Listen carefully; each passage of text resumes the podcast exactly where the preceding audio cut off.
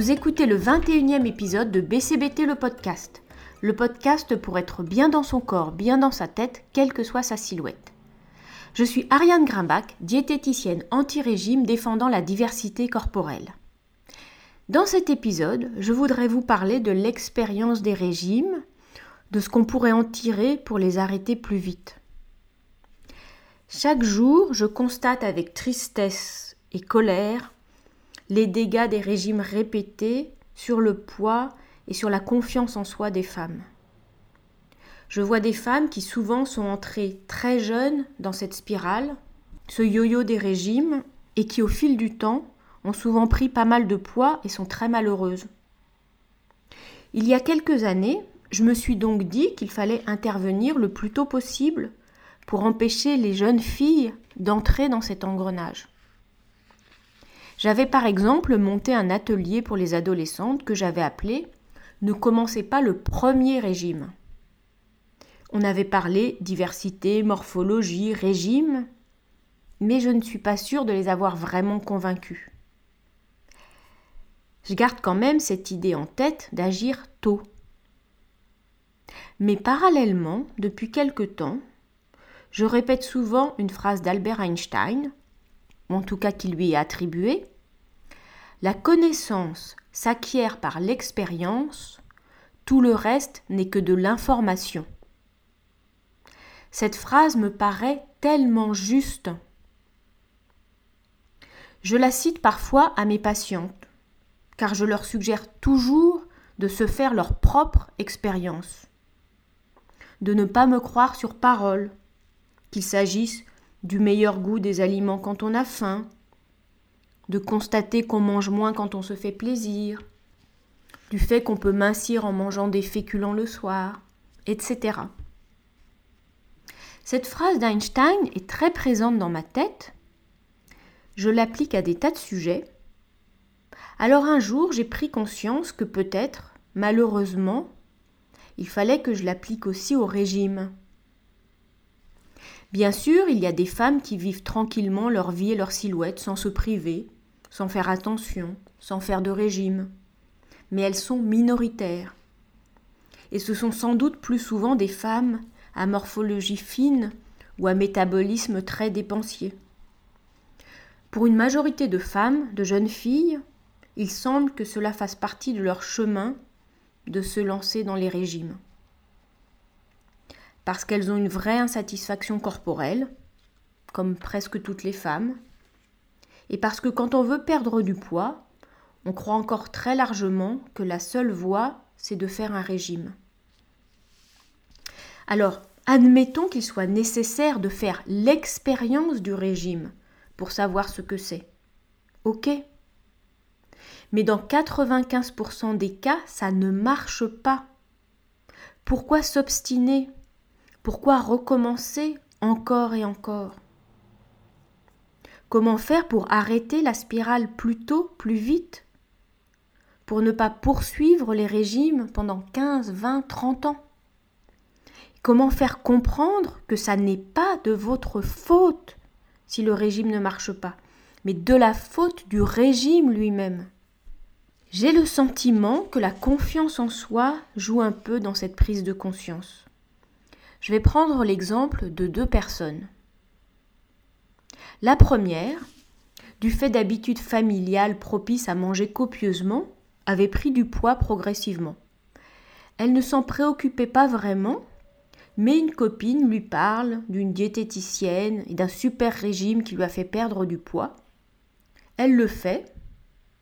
Elle perd du poids en effet, mais elle en a vite assez des règles strictes qui lui disent ce qu'il faut manger.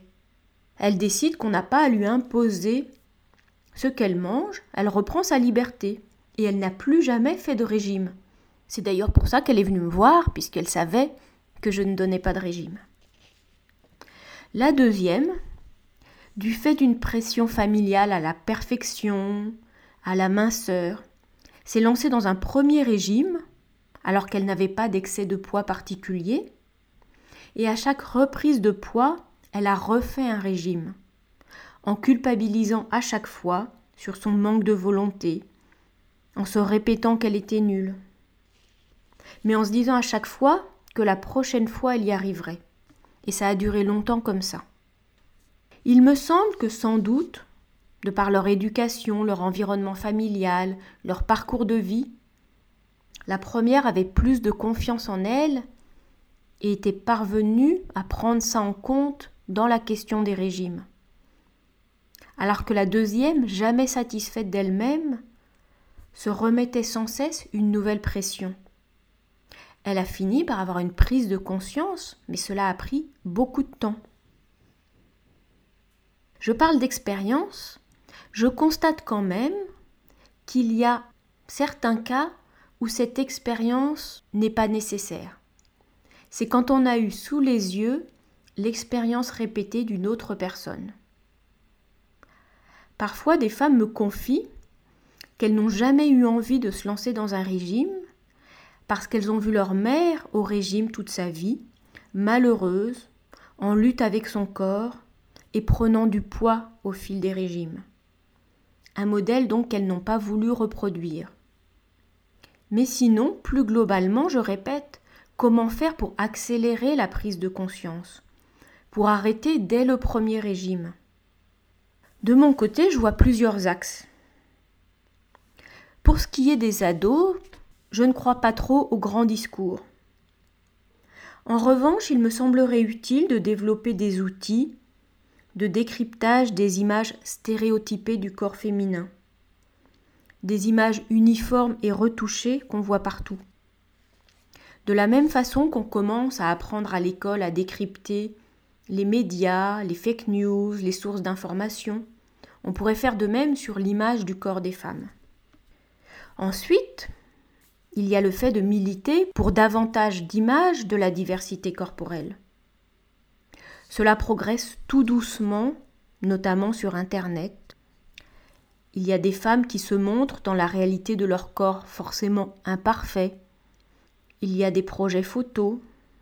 Il y a des dessinatrices qui véhiculent des corps de femmes très variés. Il y a quelques marques de vêtements ou de lingerie qui commencent à utiliser des modèles au corps divers.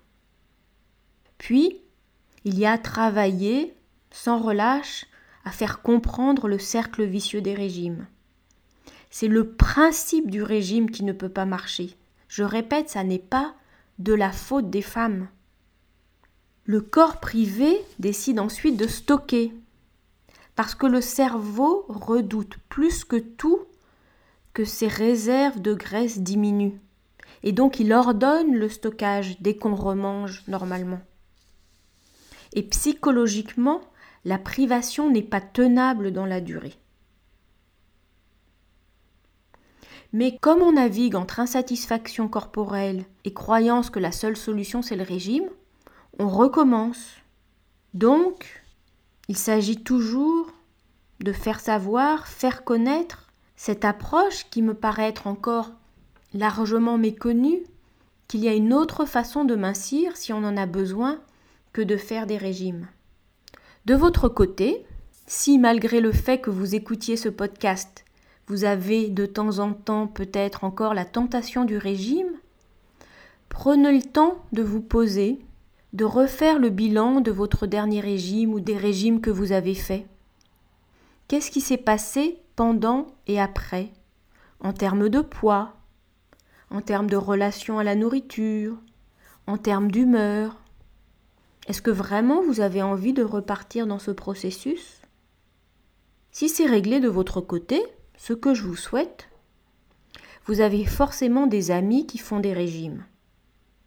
N'essayez pas de les convaincre d'arrêter, mais si elles vous en parlent, peut-être que là aussi, vous pouvez leur suggérer de se poser et de faire le bilan du régime précédent. Qu'est-ce qu'elles en tirent comme enseignement?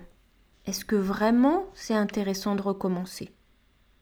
Ainsi, peu à peu, peut-être que de plus en plus de femmes arrêteront de culpabiliser, de croire qu'elles sont responsables de l'échec des régimes et comprendront que les régimes ne peuvent pas marcher. Vous avez écouté le 21e épisode de BCBT le podcast. BCBT le podcast est disponible sur toutes les plateformes de podcast. Parlez-en autour de vous, parce que, donc, il y a encore tant de femmes au régime et malheureuses de ce fait.